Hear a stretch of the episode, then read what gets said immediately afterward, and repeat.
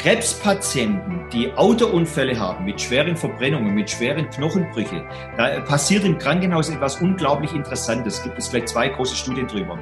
Die werden früher entlassen wie die anderen Patienten. Warum? Weil das Immunsystem so gut ist, dass die Verbrennungen schneller heilen, dass die Knochenbrüche schneller heilen und dass die Patienten schneller gesund werden. Also diese, diese Mehr von, dass Krebskranke ein schlechtes Immunsystem haben, ist ehrlich gesagt kompletter Nonsens. Es ist sogar das Gegenteil. Woher kommt das? Auch relativ einfach. Man, man braucht irgendwie eine Erklärung. Und die Erklärung ist ganz einfach die, wenn der Mensch ein gutes Immunsystem hätte, dann würde der Körper durch diese so bösen Krebszellen abtöten. So wie wir auch heute noch dieses Bild von bösen Pilzen, bösen Bakterien, bösen Viren und so weiter haben. Ja? Was die Menschen nicht verstehen, Bakterien sind nicht böse, Viren sind nicht böse, Pilze sind nicht böse und auch Krebszellen sind nicht böse. Körperkunde verbindet holistische Gesundheit, Naturheilkunde, ganzheitliche Ernährung und persönliches Wachstum. Ich bin Lisa, Expertin für ganzheitliche Gesundheit, Coach und Autorin. Ich möchte mit diesem Podcast Bewusstsein schaffen und dir zeigen, wie du ein gesundes und selbstbestimmtes Leben führen kannst. Herzlich willkommen hier bei Körperkunde. Herzlich willkommen bei Körperkunde. Ich habe heute ein richtig spannendes neues Interview für dich da draußen, denn ich habe Herrn Lothar Hirneise im Interview und ähm, Herr Hirneise ist ein Krebsforscher, beschäftigt sich schon seit Jahren damit, ähm, woher Krebs kommt, was Krebs macht und auch was Krebs heilt. Und ich danke schon mal im Vorab für Ihre wundervolle Arbeit. Ich habe schon so viele Interviews und Vorträge online von Ihnen verfolgt und das auch schon in meine Coachings einfließen lassen und finde es einfach mega. Herzlichen Dank dafür. Vielleicht mögen Sie einmal kurz erzählen, wie Sie zu diesem Thema gekommen sind und wie das alles angefangen hat. Ja, zuerst mal ebenfalls herzlichen Dank, dass ich heute äh, hier mit Ihnen sprechen kann, weil ich denke, es ist unglaublich wichtig, dass Informationen rauskommen und je mehr, desto besser. Ähm, bei mir ist es relativ einfach. Mal eine Ausbildung als Krankenpfleger gemacht, mal äh, vier Jahre Psychoanalyse gelernt, äh, elf Jahre in Psychiatrie und Psychotherapie gearbeitet, ausgestiegen. Neudeutsch würde man das Burnout nennen. Damals habe ich gedacht, ich habe keinen Bock mehr auf Kranke. Ausgestiegen, über viele Jahre was anderes gemacht, Gott sei Dank einigermaßen finanziell unabhängig geworden. Und dann äh, ist ein Freund von mir einfach an Krebs erkrankt, äh, gestorben. Ähm, und in der Zeit habe ich mich, das war 1997, also vor ja, 23 Jahren jetzt, äh, habe ich mich mit dem Thema Krebs beschäftigt. Man muss vielleicht wissen, ich habe zu diesem Zeitpunkt meine Firmen verkauft gehabt, hatte gedacht, fünf Jahre nichts zu arbeiten, ähm, ähm, auf mich und meine Familie, meine Kinder, meine Frau zu konzentrieren und bin so in das Thema Krebs reingekommen. Äh, ähm, ich hatte dann das große Glück, Frank Wiewel kennengelernt zu haben, man muss wissen, Frank Wiebel ist der Chef von People Against Cancer, also Menschen gegen Krebs Amerika, eine Organisation, die es schon seit 1985 gibt und die alternative Krebstherapien erforscht. Ich habe mich für das Thema Alternative eigentlich nicht, wie soll ich sagen, jetzt entschieden, weil ich gedacht habe, ich muss da unbedingt was im alternativen Bereich machen, sondern ganz einfach deshalb, weil man meinem Freund gesagt hat, man kann ihm nicht mehr helfen mit Chemotherapie und Bestrahlung.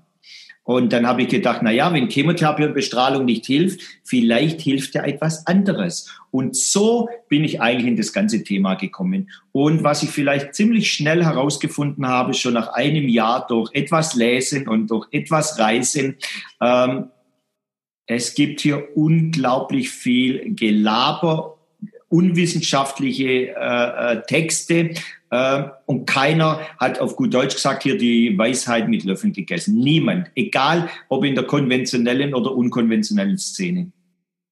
Ja, vielen Dank schon mal für dieses wundervolle Intro. Ich habe ja in meiner Physiotherapie und meiner Heilpraktika-Ausbildung gelernt, dass äh, Krebs eine Mutation von Zellen ist und dass das Immunsystem einfach gerade nicht aufmerksam ist oder abgelenkt ist durch andere Dinge oder vielleicht gar nicht gut arbeitet und dass deswegen Krebs entsteht und ähm, dann da ist. Jetzt ist es, weiß ich schon von Ihren Vorträgen, dass Sie eine äh, eine andere Ansicht haben, die ich sehr, sehr plausibel finde. Von daher, was ist Ihrer Meinung nach die Ursache für Krebs? Also, da waren gerade schon zwei komplette Denkfehler drin. Nämlich das eine ist Mutation, das andere ist dieses schlechte Immunsystem. Ich, ich, ich gehe mal auf beide ein. Wir können diesen, ich sag mal, unwissenschaftlichen Ansatz in der Medizin im Moment ja bei Corona sehen, ja. Ähm, keiner weiß etwas bei Corona, aber viele glauben, sie wissen alles. Also ganz viele haben mit ganz wenig Wissen eine unglaublich große Meinung, vor allem Politiker, ähm, aber auch sogenannte Virologen und so weiter. Also was ich in dem ganzen Thema extrem vermisse, ist einfach Wissenschaft. Und Wissenschaft bedeutet einfach, man macht Studien, man untersucht Dinge, man forscht, man findet etwas heraus und man geht von dem Punkt aus weiter. Und genau das findet weder im Moment statt, noch auch in der Onkologie. Und nochmal, ich konnte mir das ehrlich gesagt nicht vorstellen, bevor ich das herausgefunden habe.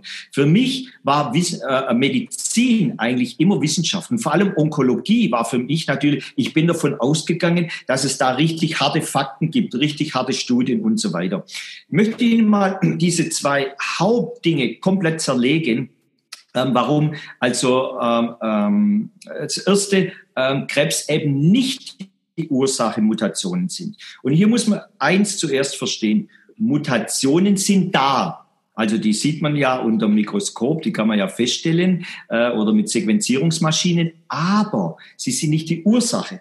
Und das ist die große, große Verwechslung. Ich möchte Ihnen mal zwei Beispiele sagen. Es gibt sehr viele Forscher, die schon in den 80er, sogar 70er Jahren, also vor 30, 40 Jahren schon folgende äh, Untersuchungen gemacht haben.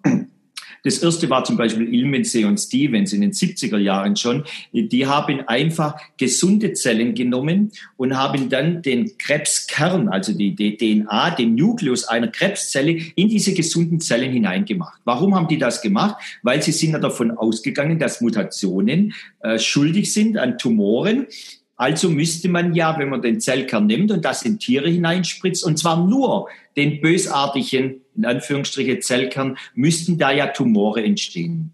Und Ilmensi und Stevens, zwei amerikanische Professoren, die waren komplett überrascht, dass genau das nicht passiert ist. Später in den 80er Jahren kamen Forscher wie äh, Schäffer oder Shea in Amerika dazu. Die sind sogar noch einen Schritt weiter gegangen. Die haben Folgendes getan.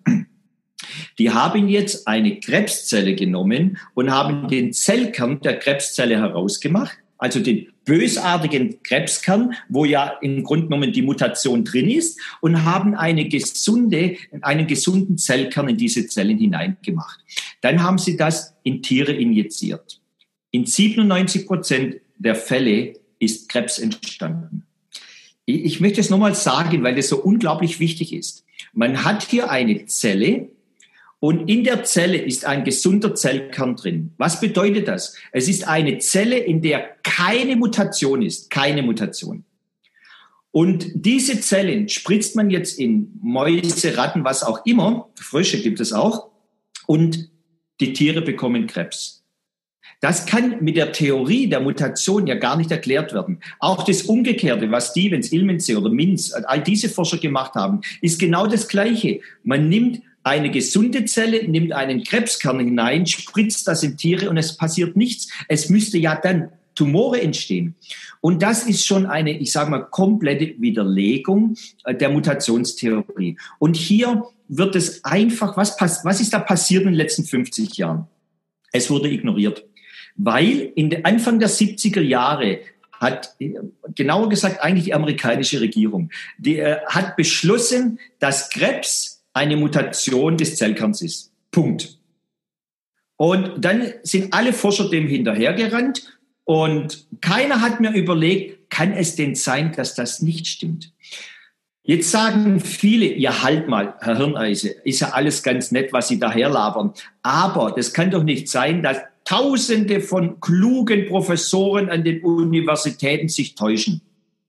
Ich zeige Ihnen mal ein anderes Beispiel, wie Tausende von klugen Professoren sich täuschen. Und ich meine nicht mal Corona. Bis vor 15 Jahren stand in allen Lehrbüchern, allen medizinischen Lehrbüchern dieser Welt stand, was? Dass der Mensch 100.000 Gene hat. Punkt.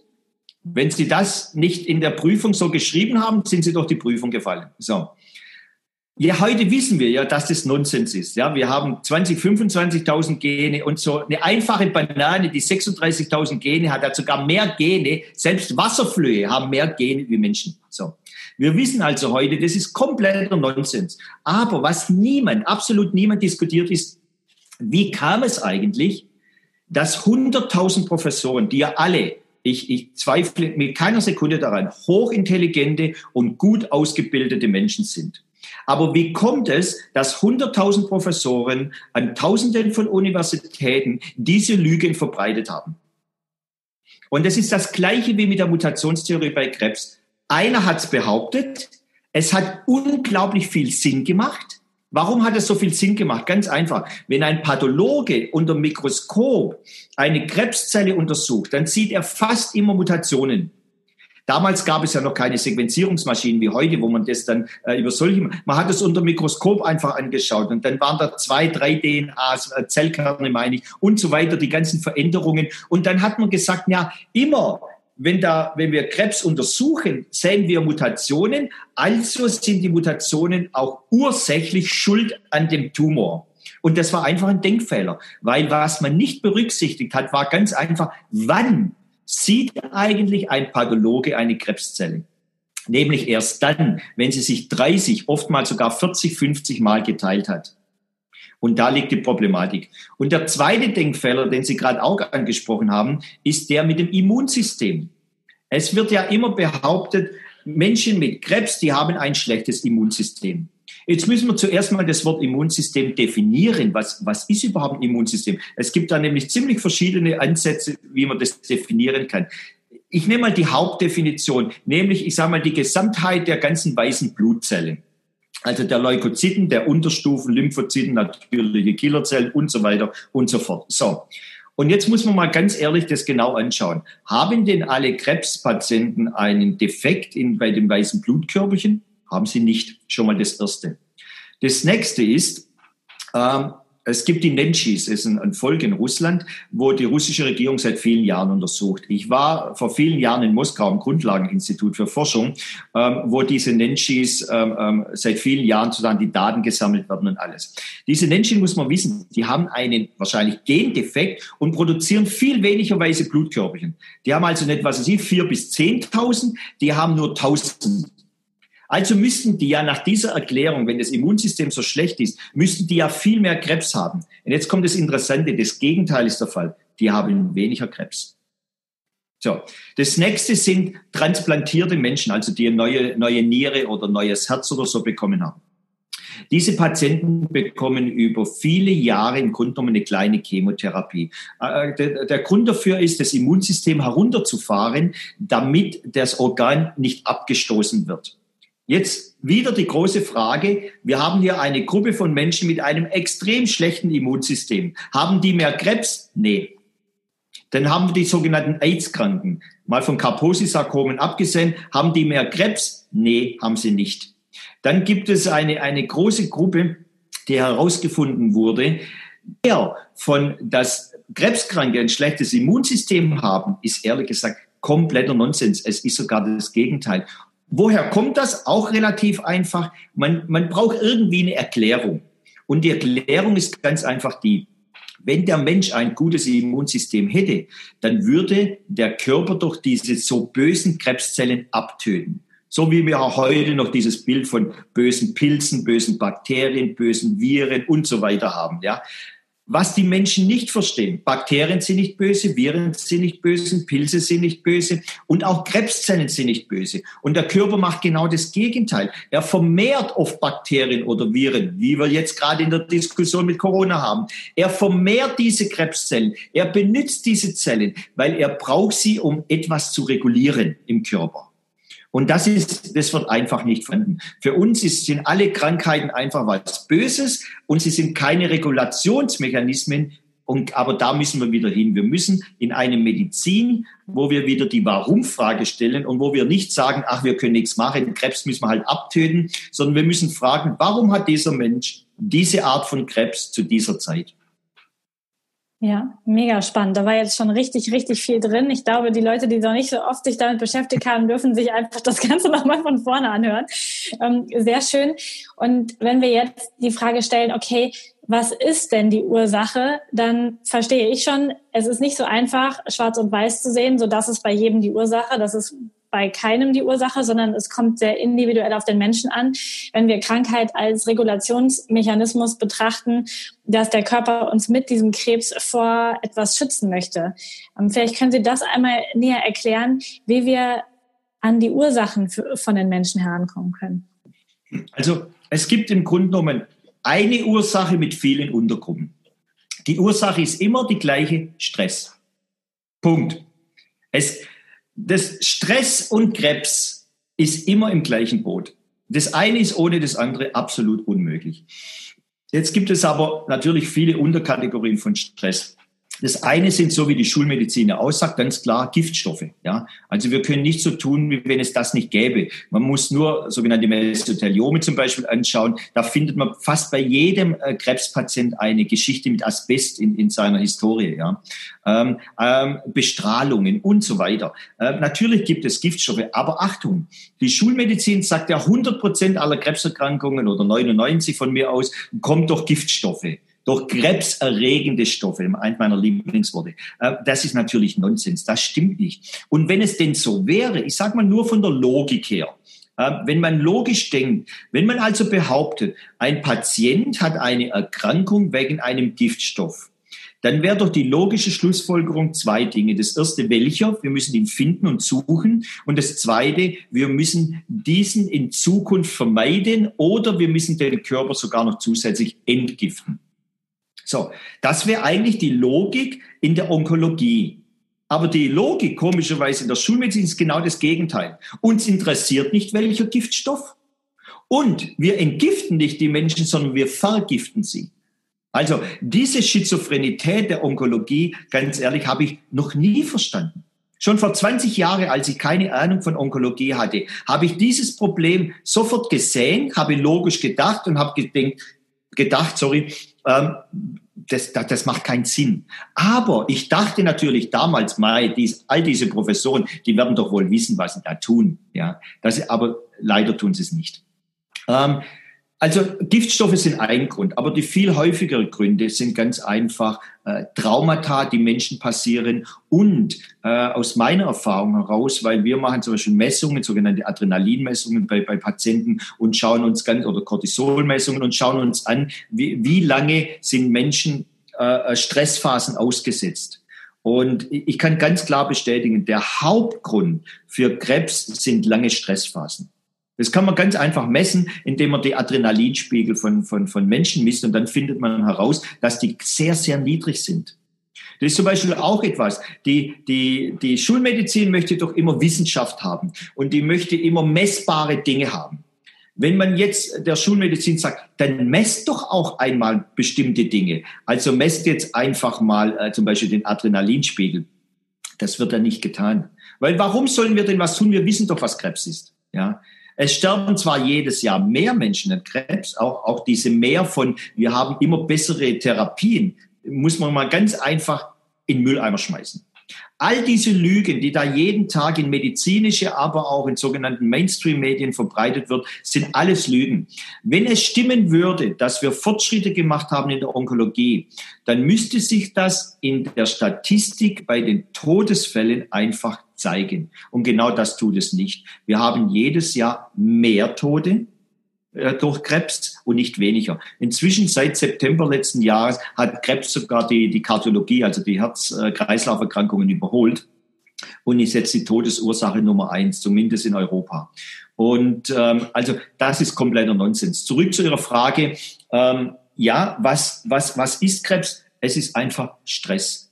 Und deshalb kann man auch nicht sagen, es gibt einen Grund, weil die Art von Stress, die Sie haben und die ich habe, ähm, die, die ist einfach eine ganz andere. Und deshalb muss man Krebs auch individuell äh, therapieren, individuell sprechen. Und da sind wir schon beim Hauptproblem. Das ist das System unserer sogenannten modernen Medizin, nicht nur Onkologie. Ärzte werden nicht mehr dafür bezahlt, dass sie mit Menschen reden. Mit 30 Euro im Quartal kann ich keine Praxis leiden, ja, äh, mir leisten. Und ähm, Ärzte werden nicht darin unterrichtet, an keiner Universität, wie finde ich denn heraus, warum mein Patient Krebs hat. Weil der wird ja in einem Satz abgehandelt, der Arzt, indem man ihm im Studium sagt, Krebs ist ein Mutationsproblem, kannst du eh nichts machen. Ja, es ist definitiv nicht so. Ähm, die, was wir tun müssen, ist, wir müssen bei jedem einzelnen Patienten die Warum-Frage stellen. Punkt. Ja, das ist so, also genau der Ansatz, den ich mega schön finde, den auch von vielen alternativen Menschen schon gewählt wird, wirklich zu gucken, was ist die Ursache. Jetzt gehe ich trotzdem nochmal so auf die Hauptmythen ein. Es wird ja gesagt, oder die, denk, die Menschen denken, sie wissen, okay, wenn ich rauche, habe ich eine höhere Chance, Lungenkrebs zu bekommen. Oder jetzt Mütter, die Angst haben, dass ihre Töchter Gebärmutterhals kriegen wegen der HPV-Viren. Was ist an diesen Dingen dran, die halt so, so doll propagiert werden quasi in unserer Gesellschaft? Also, ich sage mal so, was, was wird hier gemacht? Ähm, die Schulmedizin hat ihre Leider des Wissens an die falsche Mauer gestellt. Punkt. Ja, die sind da jetzt 20, 30 Jahre diese Leiter hochgelaufen. Jetzt stehen sie da oben. Wissen Sie, das, was ich jetzt erzähle, ist ja nicht irgendwie ein Geheimnis oder irgendwas. Ich habe doch auch Kontakt mit unglaublich vielen Schulmedizinern, mit Professoren, die mit mir reden. Ich weiß doch, dass die das auch wissen, was ich sage. Aber überlegen Sie mal einfach folgende Situation. Sie sind Professor. Sie haben 30 Jahre lang an einer Universität unterrichtet, äh, dass also dass zum Beispiel Krebs eine Mutation ist. Und jetzt auf einmal kommt heraus, das stimmt nicht. Was machen Sie denn da? Stehen, haben Sie wirklich den Mut und stehen hin und sagen, was ich in den letzten 30 Jahren ähm, ähm, unterrichtet habe, war Müll? Das, so läuft die Welt nicht, so funktioniert die Welt nicht, definitiv nicht. Ja. Ähm, also das ist ein, ein, ein Riesenproblem, ganz einfach, dass ich sag mal an den Universitäten leider Dinge unterrichtet wird, ähm, die man nicht mehr zurücknehmen kann, weil man in diesem System drin ist. Und das ganze System als solches funktioniert einfach nicht. Ja. Ähm, nochmal, die Hauptursache ist, dass einfach ein Dogma weitergemacht wird, obwohl es ja Untersuchungen gibt. Es gibt auch zum Beispiel äh, das Dogma, dass eine Krebszelle irreversibel ist, also sie kann nicht mehr gesund werden. Jetzt gibt es zum Beispiel Professor Ristoff in Deutschland an der Universität Jena, der das widerlegt hat.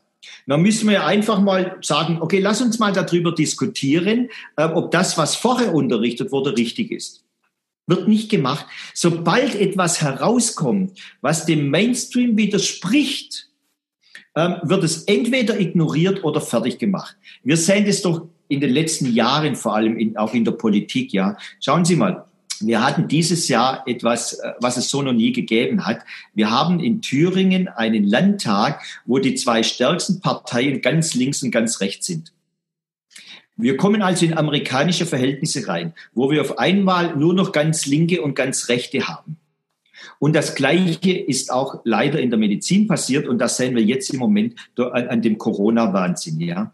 Wir haben nur noch Menschen, die komplette Hysterie machen oder die es verleugnen. Es gibt kaum mehr Wissenschaftler. Es gibt kaum mehr anständige Daten. Es gibt kaum mehr Menschen, die sich hinsetzen und sagen, okay, gut, was wissen wir? Welche Konsequenz müssen wir daraus ziehen?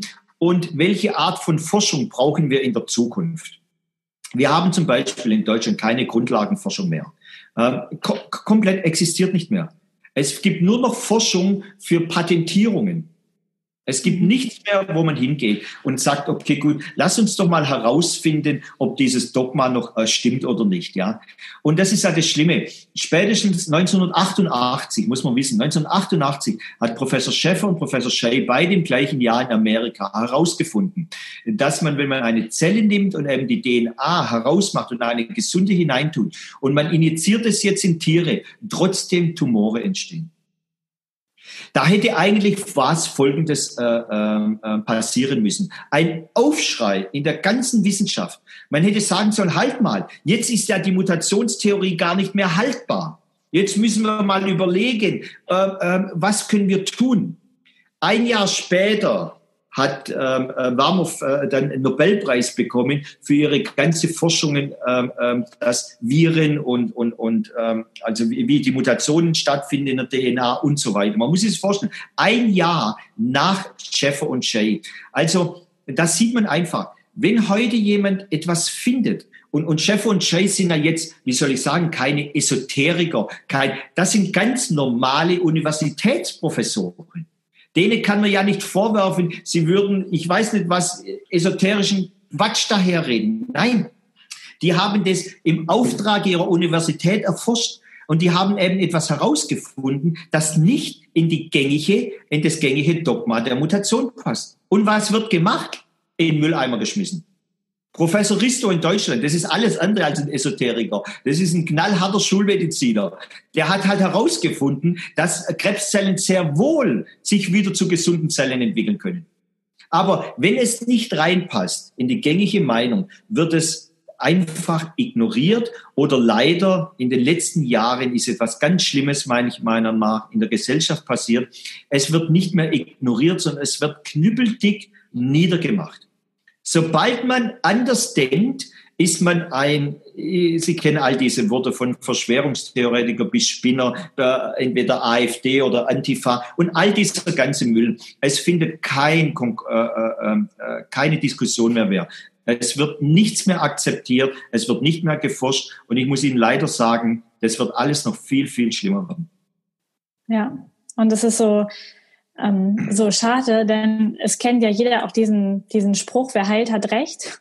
Und ähm, auch da gehen Sie in Ihren, in Ihren Vorträgen ja sehr gut drauf ein, was so die klassische Krebstherapie gerade kann. Also wenn Menschen wirklich ins Krankenhaus gehen, mit einem Tumor dann Operation und Chemo und Bestrahlung und ähm, das alles bekommen, um den Tumor zu bekämpfen und was auch Krebstherapie kann, die sich mit den wirklichen Ursachen auseinandersetzt. Also einfach da auch mal zu schauen, wer hilft denn jetzt gerade eigentlich den Menschen?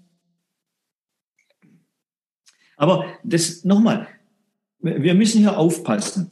Ähm, wir kommen zu schnell in eine Richtung, wo wir sagen, äh, Personen sind, sind, sind nicht gut. Also jetzt Professoren an Universitäten oder irgend so etwas.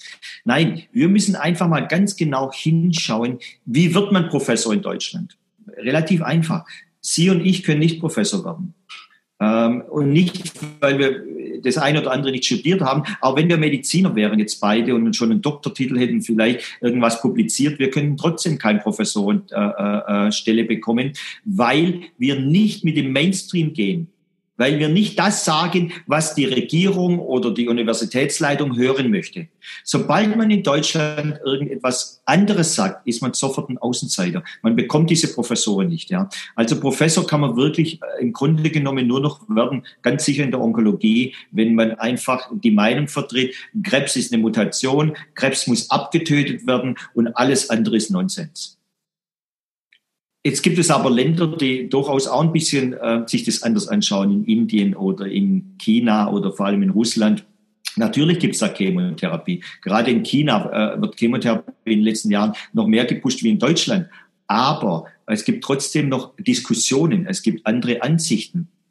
Warum? Weil die dort mit einem, ich sage mal, energetischen Denken aufgewachsen sind. Ja, also traditionelle chinesische Medizin traditionelle thailändische Medizin, Ayurveda in Indien, dann, äh, ich sage mal, die, die ganze Volksmedizin in Russland und so weiter. Die denken energetisch. Wir sind mit Leonardo da Vinci äh, äh in Europa sozusagen äh, hat sich die Medizin etabliert. Man hat Leichen aufgeschnitten. Da war natürlich keine Energie mehr da und wir, wir kommen aus einer ganz anderen Richtung der Medizin. Ähm, wir müssen einfach wieder ganz woanders hin. Wir müssen in einen Diskurs kommen. Wir müssen wieder reden miteinander. Wir müssen Grundlagenforschung machen. Und schauen Sie, es nützt auch nichts, Menschen wie mich als Spinner, Verschwörungstheoretiker oder Nicht-Forscher darzustellen, weil jeden Tag sterben mehr Menschen an Krebs. Und wenn ich Unrecht habe, okay, dann habe ich eben Unrecht. Aber wissen Sie was? Das ganze System erzeugt jeden Tag mehr Krebstote. Also kann dieses System, wie es im Moment ist, nicht richtig sein. Weil wir geben so viel Geld aus für Forschung. Wir geben so viel Geld für Therapie aus. Wir, wir investieren einfach in, in komplett falsche Bereiche. Und das ist jetzt nicht meine persönliche Meinung, das ist einfach eine Tatsache. Weil würden wir in die richtigen Bereiche investieren, hätten wir ganz einfach weniger Krebstote. Und wer immer hier etwas anderes behauptet, soll mir einfach sagen, dass ich falsch liege aber das stimmt nicht. Ich benutze die gleichen Zahlen vom Robert-Koch-Institut, die im Moment für Corona benutzt werden. Ich benutze die gleichen Zahlen ähm, von, von der Europäischen jetzt Krebsunion und so weiter.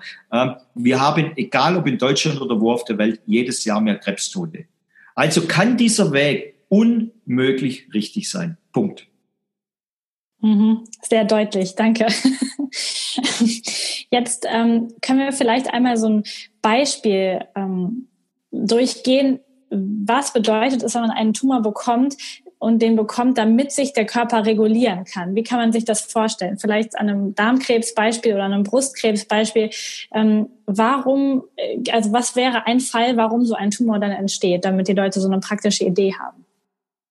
Naja, also Nochmal, wie ich schon am Anfang gesagt habe, wir brauchen eine Warum-Frage. So, wenn ich jetzt einen Darmtumor habe, so, dann muss ich mir einfach, ähm, ähm, ich sage mal, drei Dinge anschauen. So, also so machen wir es zum Beispiel jetzt bei uns in, in unserem Zentrum in Stuttgart.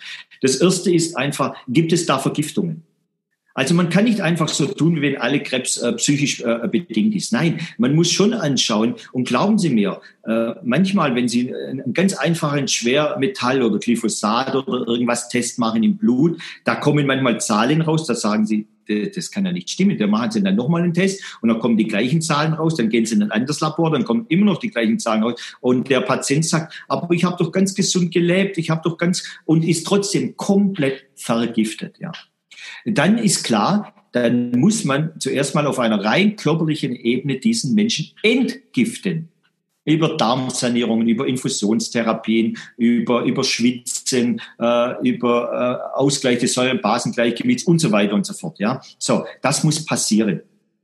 Dann muss man aber auch mit diesem Patienten reden, okay, gut, Darm. Bei dem Wort Darm als Beispiel, was, was, was fällt dir da ein? Ähm, was, gibt es irgendetwas, ein, ein, ein Traumata, das in deinem Leben passiert ist, das dir sozusagen auf den Magen, auf den Darm äh, geschlagen hat, wo irgendetwas Dramatisches, Unerwartetes in dein Leben eingetreten ist. Ja, diese Frage muss einfach gestellt werden. Und dann muss auf jeden Fall Adrenalin getestet werden. Es muss angeschaut werden, hat dieser Mensch überhaupt noch Adrenalin in seinem Körper? Warum? Ganz einfach. Wenn man über eine, über Jahre Stress hat, dann baut sich der Adrenalinspiegel einfach nach unten ab. Warum? Weil die Nebennieren können nur eine relativ kleine Menge Adrenalin produzieren. Und wenn ich jeden Tag Stress habe, und das muss kein Megastress sein, sondern ein permanenter, leichter Stress, verheiratet mit einem Alkoholiker, unglücklich im Beruf, schlechte Beziehung, arbeitslos, Geldmangel und so weiter. Also es sind nicht diese Dramen, die, die da immer so wichtig sind, sondern jeden Tag ein kleiner Stress, der mich immer belastet, Tag und Nacht. So. Und dann geht dieser Adrenalinspiegel runter und dann passiert im Körper etwas relativ Einfaches. Wenn zu wenig Adrenalin da ist, geht aus den Zellen kein Zucker mehr heraus. Dieser Zucker in den Zellen muss abgebaut werden und das macht der Körper ganz einfach, indem er in die Mitochondrien, also in diesen kleinen Teilchen in unseren Zellen, keinen Sauerstoff mehr hineinlässt. Dadurch kann er mehr Zucker verbrennen. Äh, und da sehen Sie auch wieder dran. So eine Krebszelle ist nichts Böses, das Sie oder mich töten will, sondern diese Krebszelle reguliert etwas in dem Fall den Adrenalinmangel ähm, und dadurch, weil es kein Sauerstoff mehr reingeht, eben die Verbrennung von dem Zucker. Es kann aber auch was anderes sein. Es kann sein, der Tumor ist entstanden, weil zu viele Pilze da waren. Ja, ähm, es gibt Studien, jetzt, wenn wir gerade bei Darmkrebs sind, ähm, da sind über 70 Prozent der, der äh, Tumore waren mit Candida-Pilzen durchzogen.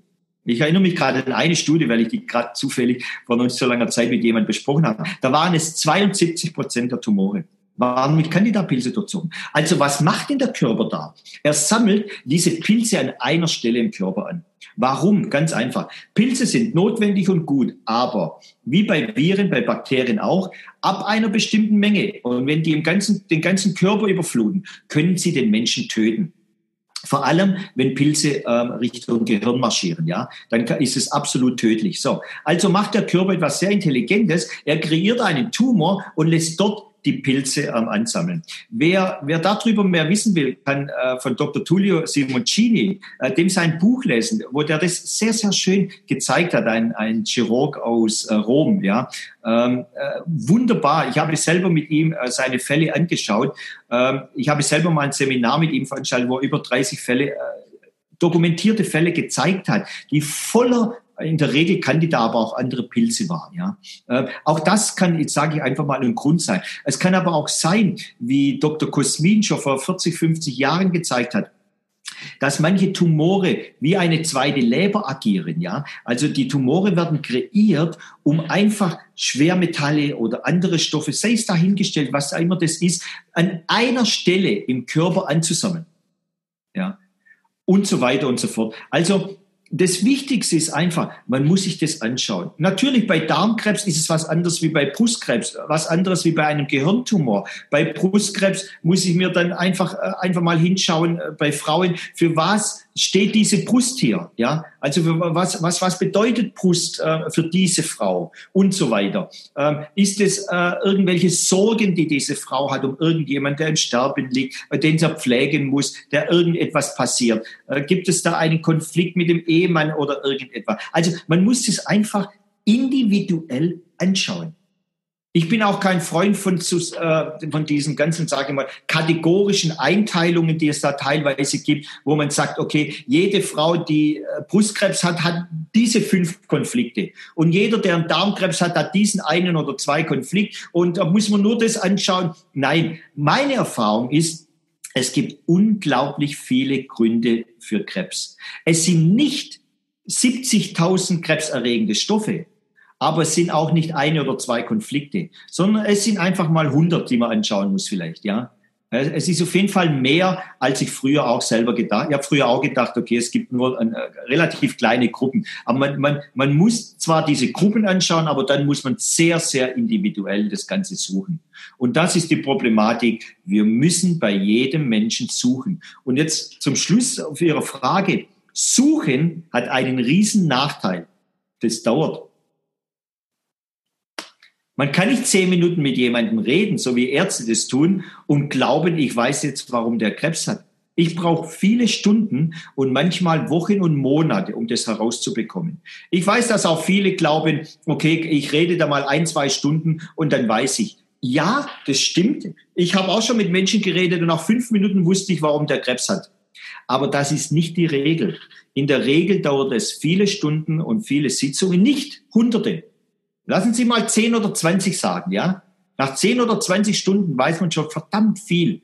Aber ähm, ich weiß, in der Alternativszene denken manche, ich rede mal eine halbe Stunde, dann weiß ich, warum der Krebs hat, dann habe ich irgendein, was weiß ich, Problem gefunden und das ist es jetzt und dann entscheide ich mich da dafür. Äh, den Weg äh, darf man auch nicht gehen. Man muss da aufpassen, ja. Man darf nicht äh, einfach sagen, es sind krebserregende Stoffe, man darf aber auch nicht sagen, ja, in fünf Minuten weiß ich das schon. Es ist, was ich wirklich gelernt habe in den letzten 20 Jahren oder vor allem in den letzten 13 Jahren, seit wir unser Zentrum haben, es ist harte Arbeit. Ein Beispiel, zu uns müssen die Menschen vier Wochen kommen. Also wir, wir nehmen niemand auf äh, für fünf Tage. Warum? Weil wir vor, ja, das ist fast zehn Jahre her, weil mein Partner Klaus Pertl und ich, wir haben einfach gesehen, es dauert. Es reicht nicht, eine Stunde mit jemandem zu reden. Äh, am Anfang, nur um Ihnen das zu erklären, am Anfang haben wir Menschen nur für zwei, drei Tage aufgenommen, ja, haben mit denen geredet und haben geglaubt, jetzt wissen wir's. Nein, ähm, man, man, bestimmte Prozesse, körperliche Prozesse, aber auch psychische Prozesse, die kann man einfach nicht in wenigen Stunden äh, finden. Manchmal klappt's, aber ganz oft leider nicht. Und deshalb machen wir zum Beispiel einen Prozess, der vier Wochen dauert. Ja, ja. jetzt wenn Menschen zuhören, die vielleicht eine Krebsdiagnose haben oder, oder Freunde im Umkreis oder Eltern oder wer auch immer, die bekommen ja vom, von der Schulmedizin auch gesagt, Sie sollten jetzt die Chemotherapie machen. Sie sollten sich jetzt bestrahlen lassen. Es ist wichtig, es ist überlebenswichtig. Ähm, es wird so kommuniziert. Was können diese Menschen tun, also konkret tun, um einen anderen Weg einzuschlagen oder um sich wirklich irgendwie noch weiter zu informieren und für sich eine Lösung zu finden? Denn sie bekommen ja so viel, so viel Masse ähm, gesagt und so viel Angst gemacht in dem Moment, dass es auch schnell gehen muss, sofort operieren, sofort beginnen mit der Chemo. Wie ist da Ihre Erfahrung und wie viel Zeit haben diese Menschen und wo können Sie sich da informieren, um für sich einen Weg zu finden? Also ich glaube nicht, dass man das pauschalieren kann. Ich sage Ihnen ein Beispiel, warum das nicht geht. Ich bin zum Beispiel ein Mensch, der äh, zu manchen Menschen schon gesagt hat, lassen Sie sich zuerst mal therapieren und dann operieren. Ja? Aber schauen Sie, diesen Satz kann man nicht zu jedem Menschen sagen. Zu den meisten Menschen kann man diesen Satz nicht sagen. Warum? Ganz einfach. Ähm, wir sehen es im Moment, dieser Corona-Hype auf dieser Welt. So. Und warum ist dieser Hype überhaupt da? Nur aus dem, was Sie gerade angesprochen haben, aus Angst. Das funktioniert nur über Angst. Würden Menschen keine Angst haben, würde das alles nicht so gehen. Und in der Onkologie ist genau das Gleiche. Ich kann aber nicht zu einem Menschen sagen, ähm, lassen Sie sich nicht operieren, machen Sie irgendetwas Alternatives, wenn der Angst hat. Weil was passiert denn, wenn er Angst hat? Er verbraucht sein ganzes Adrenalin, jeden Tag, 24 Stunden am Tag. Wenn dieser Mensch sich nicht operieren lässt, wird er sterben. Da nützt ihm weder Alternativ noch Schulmedizin. Er wird sterben an seiner Angst. Und nochmal, das ist nicht Angst in dem Sinne, dass äh, jetzt kriegt jemand Angst und dann stirbt er sozusagen an dieser Dynamik. Nein, das ist das nicht, sondern dieser Mensch wird aus seinem System, warum er die Tumorerkrankung bekommen hat, wegen Angst nicht herauskommen. Es ist also nicht die Angst, die ihn tötet, sondern es ist natürlich sein Lebenssystem. Aber die Angst lässt ihn in diesem Lebenssystem drin. Und das ist die Problematik der Angst. Nicht so sehr die Angst im, im Allgemeinen gesehen. So. Also, was tun? Ich sage mal zuerst mal einen Satz, weil das mir sehr wichtig ist, was man nicht tun sollte. Das ist eine Biopsie machen. Machen Sie bitte niemals eine Biopsie. Lassen Sie niemals in Ihren Tumor hineinstechen. Ähm, der Tumor könnte verkapselt sein und was ganz sicher ist, jeder Tumor, in den hineingestochen wird, lässt natürlich Millionen von Krebszellen raus ins Gewebe. Das ist das Letzte, was ein Mensch möchte. Also gibt es im Grunde genommen für mich nur zwei Möglichkeiten. Entweder Sie lassen den Tumor komplett herausoperieren, was man übrigens früher immer getan hat. Also ich habe ja auch im Krankenhaus mal elf Jahre gearbeitet, auch wenn ich, ich habe nie auf der Onkologie gearbeitet, aber auch mal ein paar Tage im, im normalen Krankenhaus, auch auf einer Intensivstation auf, auch auf der Chirurgie. Und ich kann mich noch gut an die Zeiten erinnern, wo Frauen mit Brustkrebs bei unserer Station lagen. Ja, so. Und was hat man denn früher gemacht? Man hat die Frau ähm, äh, in, in, in, also in OP gebracht, man hat den Tumor herausoperiert, man hat dann ähm, das in die Pathologie geschickt, man hat zehn Minuten Rock'n'Roll-Musik gehört und dann hat man gewartet, bis der Pathologe anruft und sagt, es ist entweder maligne oder gutartig. So. War es gutartig, hat man einfach zugenäht. War es maligne, hat man äh, eine saubere R0-Resektion, nennt sich das. Das heißt, man hat noch zwei Zentimeter sauber im gesunden Gewebe geschnitten, äh, um da möglichst alle Reste auch, die man, man kann das ja nicht sehen als Chirurg, ja, ähm, ähm, wo man denkt, vielleicht ist da noch was, dann hat man sauber äh, das äh, gemacht und dann erst zugemacht. Punkt. Heute ist es anscheinend nicht mehr möglich sogenannte Management-Disease-Programme, also die sogenannten Fallpauschalen, lassen das nicht mehr zu. Das ist aber, das war immer das Beste. Und heute wird vorher Chemotherapie gemacht, was ja der größte Wahnsinn überhaupt ist. Überlegen Sie mal die Schizophrenität. Jeder weiß, dass Chemotherapie das Immunsystem runterfährt. Schulmedizin behauptet, ein schlechtes Immunsystem macht Krebszellen. Jetzt fährt man das Immunsystem runter, bevor man operiert. Durch die Anästhesie fährt das Immunsystem ja noch weiter runter. Und anstatt jetzt in, und jetzt hat man im Gewebe lauter, lauter Krebszellen, die durch die Operation vielleicht herausgekommen sind und hat vorher das Immunsystem heruntergefahren. Was für ein Wahnsinn. Was für ein Wahnsinn. Und jeder, der ein bisschen logisch denken kann, weiß, dass das auf gut Deutsch gesagt ähm, ähm, kompletter Nonsens ist. Ja. Also wir, wir müssen wieder ganz woanders hin. So, also zuerst mal nicht biopsieren. Ähm, was soll man tun? Wenn man versteht, dass Krebs ein Symptom ist, wenn man versteht, dass sein Lebensweg denjenigen zu dem Tumor gebracht hat. Achtung, nicht im Sinne von Schuld oder Unschuld oder irgendetwas. Nein, von dem, also nicht im christlichen Sinne von Schuld. Niemand ist schuldig, dass er einen Tumor hat. Das ist doch kompletter Nonsens. Aber sein Lebensweg, trotz allem, hat ihn eben zu diesem Tumor gebracht. So. Wenn er also bereit ist, die Warum-Frage zu stellen, äh, die notwendigen Untersuchungen zu machen, dann kann im Grunde genommen fast jeder Krebspatient kann oder könnte, muss man sagen, könnte zuerst therapieren und wenn der Tumor nicht weggeht, könnte er sich operieren lassen. Ich würde aber behaupten, dass plus minus 95 Prozent aller Deutschen nicht in der Lage ist zu so etwas, ja. Weil äh, deshalb kann ich das auch nicht empfehlen. Den meisten Menschen empfehle ich in Anführungsstrichen leider, den Tumor operieren zu lassen, ähm, weil die Angst macht diese frisst diese Menschen auf. Und das ist das Erste, was weg muss, ist die Angst. Man muss die Menschen aufklären. Wenn Menschen natürlich, ich sage mal, eine gewisse Art von Intellekt haben, dann können sie, was mal ein Buch lesen, dann können sie mit anderen Menschen reden und dann können sie vielleicht über den Intellekt da drauf kommen, dass der Tumor ein Symptom ist und nicht die Erkrankung. Aber meine Erfahrung, meine persönliche Erfahrung ist, dass sobald Menschen die Diagnose Krebs haben, sie nicht mehr in der Lage sind, rational zu denken auf gut Deutsch gesagt, die rechte Gehirnhälfte äh, tut alles übertreffen und die linke strukturierte Gehirnhälfte kann da nicht mehr dagegenhalten. Ja, äh, die Leute sind verwirrt, die haben Angst. Das Wort Krebs zerstört jegliche Art von normalem Denken. Und deshalb äh, kann ich nur sagen, beschäftigen Sie sich jetzt mit dem Thema Krebs, dann, dann fallen Sie nicht genau in diesen Wahnsinn hinein, wenn Sie die Diagnose haben. Und ansonsten gibt es nur die zwei Gruppen. Die große Gruppe, wo sich aus meiner Sicht operieren lassen muss und die andere Gruppe, ähm, die versteht, man kann therapieren und dann operieren. Was ich nicht empfehle, ist, ähm, den Tumor auf Teufel komm raus zu zerstören, wenn man ihn nicht operieren kann. Und zwar weder schulmedizinisch noch alternativ, sage ich ganz ehrlich. Ähm, schulmedizinisch ist ja Chemotherapie und Bestrahlung die Nummer eins, aber beides zerstört natürlich den Menschen auf Jahre hinaus. Plus beides ganz sicher, aber Bestrahlung erzeugt ja neue Krebszellen. Das ist ein Belzebub-Spiel hier, ja. Ich, ich mache eine Therapie, die neue Krebszellen erzeugt, ja. Nur als Beispiel. Ähm, in der Regel bekommen Frauen mit Brustkrebs 54 Quay Bestrahlung. Das ist diese äh, Einheit der, der, der Strahlenmenge. 0,3 Quay, also das 150 von der Gesamtmenge erzeugt schon neue Krebszellen. Also es ist, es ist ein, ein Wahnsinn, sich da bestrahlen zu lassen oder, oder auch äh, die ganzen Chemotherapien sind schon ähm, ähm, im Grunde genommen Wahnsinn. Die nächste Frage ist ja auch, ganz viele lassen sich operieren und anschließend chemotherapieren und bestrahlen. Da kommt ja sofort die Frage auf, was zum Teufel wird ein chemotherapiert und bestrahlt?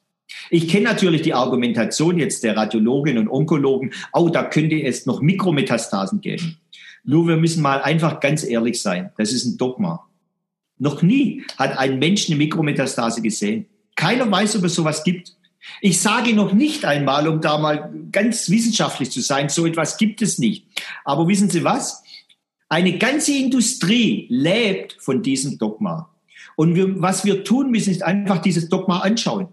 Wenn dieses Dogma richtig ist, bin ich der Letzte, der hier nicht hinsteht und sagt, jawohl, dann müssen wir nach der Operation das oder jenes auch tun. Nur eins ist sicher, im Moment weiß das keiner.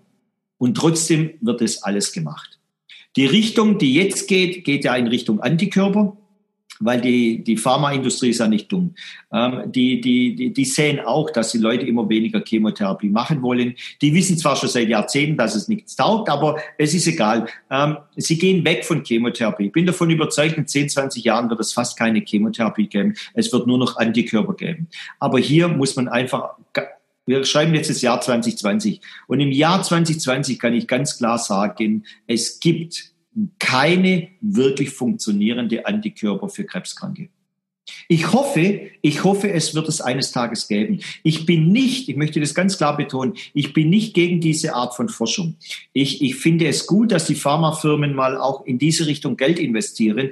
Ich finde es gut, dass man vielleicht bei ganz bestimmten, ich sage mal Mutationen über Antikörper diese Mutationen dann stoppen kann, damit der Tumor kleiner wird, nicht mehr wächst oder vielleicht sogar im besten Fall weggeht. Aber das wird sehr, sehr schwierig sein. Ähm, ich bin also da nicht dagegen. Nur, wir müssen hier einfach mal sagen, wir haben jetzt das Jahr 2020. Wir haben, ich weiß nicht, 200 verschiedene Antikörper auf dem Markt aber keiner von denen funktioniert wirklich. Der einzigste, der bei chronisch myeloischer Leukämie funktioniert, ist im Grunde genommen Kleeweg. Und auch da wissen wir nicht, ob der über die Mitochondrien oder direkt äh, am, am, am Chromosom andockt. Ja. Total spannend. Ich könnte da jetzt noch äh, Stunden weiter zuhören. Ich habe ähm, in Ihrem Vortrag ein ähm, Zitat von Ihnen jetzt ge gehört und aufgeschrieben dass es wichtig ist, nicht den Tumor, der im meisten Fall unter ein Prozent des Menschen ausmacht, zu behandeln, sondern eben die anderen 99, irgendwas Prozent, also den ganzen Menschen und sein Leben.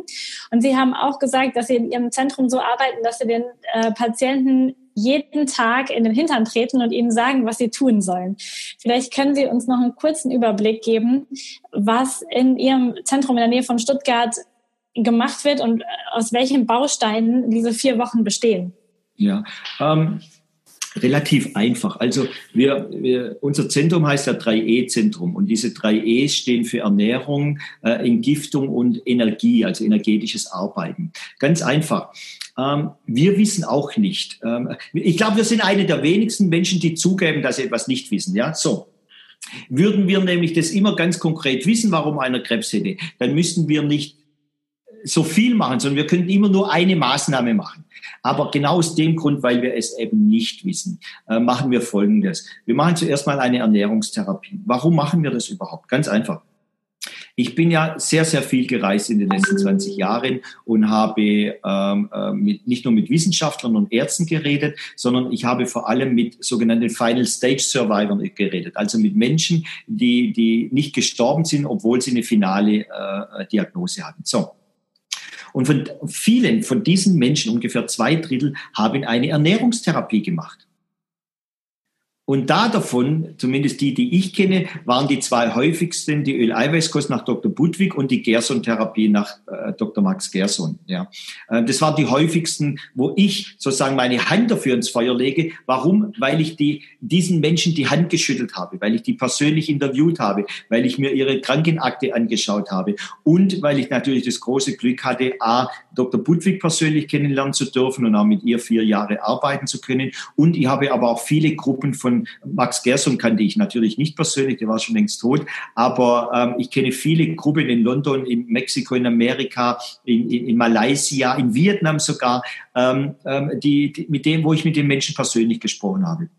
Wir haben uns entschlossen, die Öleiweißkost zu machen. A, weil ich die sehr, sehr gut kenne, von Dr. Budwig lernen konnte. Und B, ganz einfach aus einem anderen Grund noch, sie ist viel einfacher durchführbar wie Gerson-Therapie.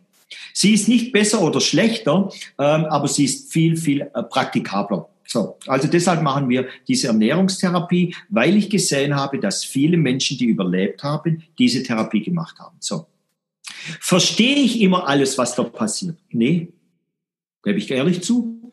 Ich verstehe nicht bis ins jegliches Detail, wie die Öleiweißkost funktioniert.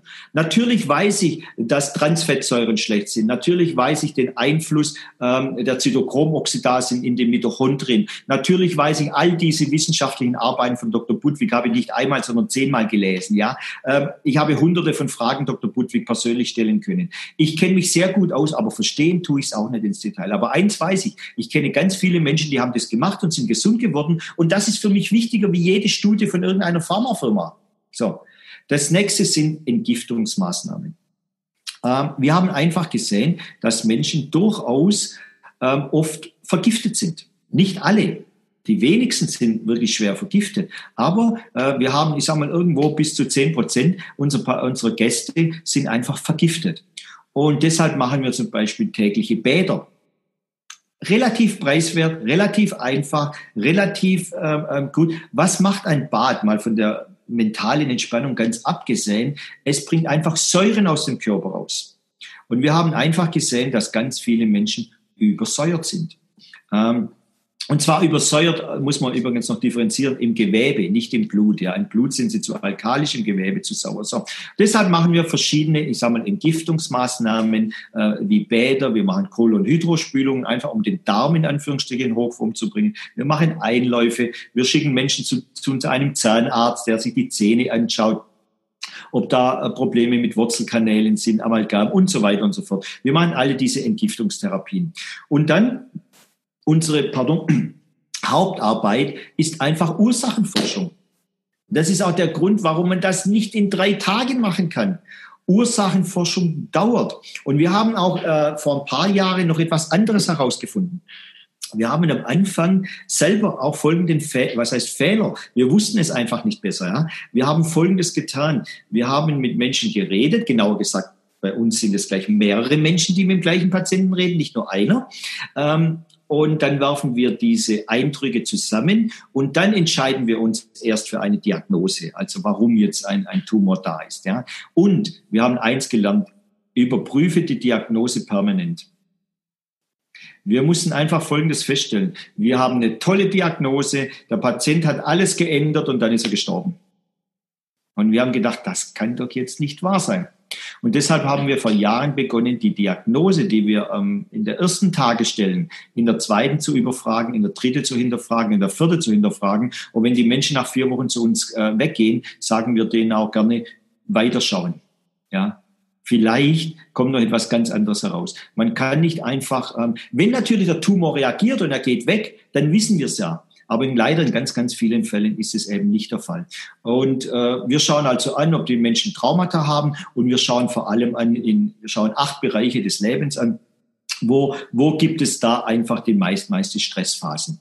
Und dann, und dann schauen wir an, was, was muss korrigiert werden. Und zwar nicht so sehr in den vier Wochen bei uns. Ähm, äh, bei uns können die Leute relativ stressfrei leben. Ja, da werden sie gut bekocht, da können sie spazieren gehen, da haben sie tolle Menschen um sich rum. Die Problematik fängt ja an, wenn die Leute nach Hause gehen. Das heißt, wir müssen ja einen Weg finden, wie diese Menschen in ihrer Arbeitswelt, in ihrer Familie, in ihrem sozialen, in ihrem spirituellen, in ihrem sexuellen, in ihrem finanziellen, in ihrem allen, in ihrem ganzen Gesamtkomplex des Lebens, wie sie da durchkommen, ohne, und jetzt ist das Wichtigste, ohne Adrenalin zu verbrauchen. Und das ist auch heute die zwei, neben der Diagnosestellung, die, die für uns fast wichtigste Therapie ist, wir nennen das Parasympathikus-Training.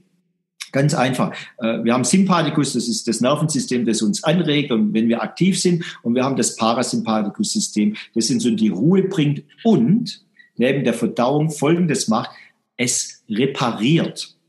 Also immer wenn in unserem Körper Regulationsmechanismen stattfinden, dann sollten wir den Körper äh, und uns als Mensch in eine Parasympathikusphase bringen, damit der Körper reparieren kann. Und das ist die Hauptproblematik. Allein schon durch die Diagnose Krebs. Dann haben wir noch folgende Problematik. Ähm, die Herausforderung bei uns ist, dass die Menschen, die zu uns kommen, zu 90 Prozent metastasiert sind. Die wurden also sozusagen nach Hause geschickt mit dem Satz, wir können nichts mehr für sie tun. Man muss diesen Satz wahrscheinlich einmal im Leben gehört haben, um überhaupt nur annähernd nachvollziehen zu können, was so ein Satz in einem Menschen auslöst. Die, die, die größte Unverschämtheit in der Onkologie ist heute ein anderer Satz. Gehen Sie nach Hause und machen Sie sich noch ein paar schöne Tage. Ganz ehrlich, wie dumm muss ein Arzt sein, um diesen Satz zu sagen? Wie dumm muss ein Arzt sein zu glauben, man kann sich schöne Tage machen, wenn man gerade zu ihm gesagt hat, du stirbst bald. Ja, also das ist etwas ganz Furchtbares, was hier heute in vor allem in der Palliativmedizin passiert. Und ich kann nur sagen, mit dieser Problematik, die wir in den letzten zehn Jahren so lernen mussten, ähm, versuchen wir jeden Tag umzugehen. Wir versuchen umzugehen, Menschen mit dieser Problematik auf den Weg des Parasympathikus zu bringen, was nicht einfach ist. Glauben Sie mir, das ist nicht einfach.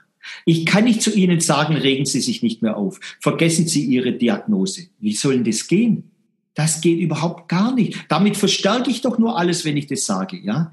Ich muss also den Menschen einen Weg zeigen, was sie selber tun können, um glücklich zu sein. Und nicht glücklich, weil ich denke, der stirbt bald, sondern wir haben Folgendes herausgefunden. Je glücklicher Menschen sind, desto weniger Adrenalin verbrauchen sie, desto besser sind sie im Parasympathikus und desto mehr kann der Körper reparieren. Und jetzt kommt aber dieses Brutale in der Onkologie. Wie kann ich einen Menschen glücklich machen, dem man gerade gesagt hat, sie haben Metastase und sterben bald?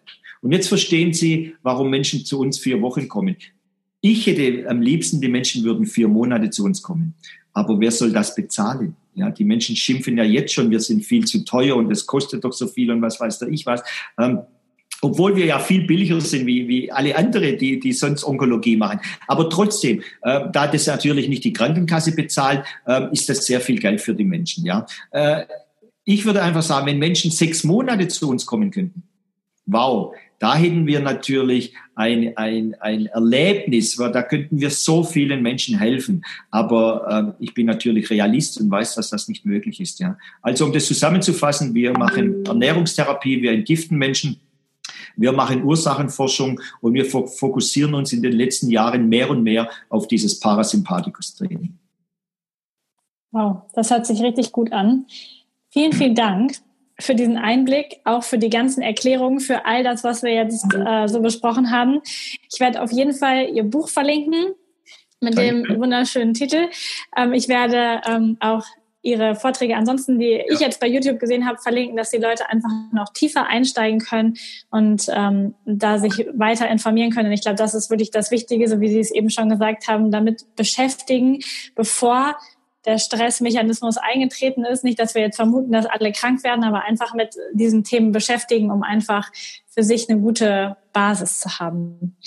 Ich bedanke mich. Ich darf mich auch bedanken, bevor Sie Ihr Schlusswort sagen. Ich bedanke mich bei Ihnen. Ähm, wir, wir beide und noch viele andere, Gott sei Dank, die es immer mehr gibt auf dieser Welt, wir müssen dieses Wissen, das ich gerade gesagt habe, und das sei jetzt, wie soll ich sagen, nicht aus mir irgendwie aus einer Spinnerei heraus entstanden ist, sondern dass ich von Menschen gelernt habe und ja auch nur weitergebe. Ja. Ähm, ich bedanke mich, dass Sie helfen, das alles weiterzugeben. Wir brauchen das. Wir sehen den Corona-Wahnsinn im Moment und wir brauchen einfach Menschen, die nicht in eine Hysterie verfallen und die einfach wieder dahin gehen, das so wichtig ist. Und das ist wissenschaftliches Denken. Herzlichen Dank hierfür. Vielen, vielen Dank für Ihre Zeit, für das Gespräch. Ähm, ja danke.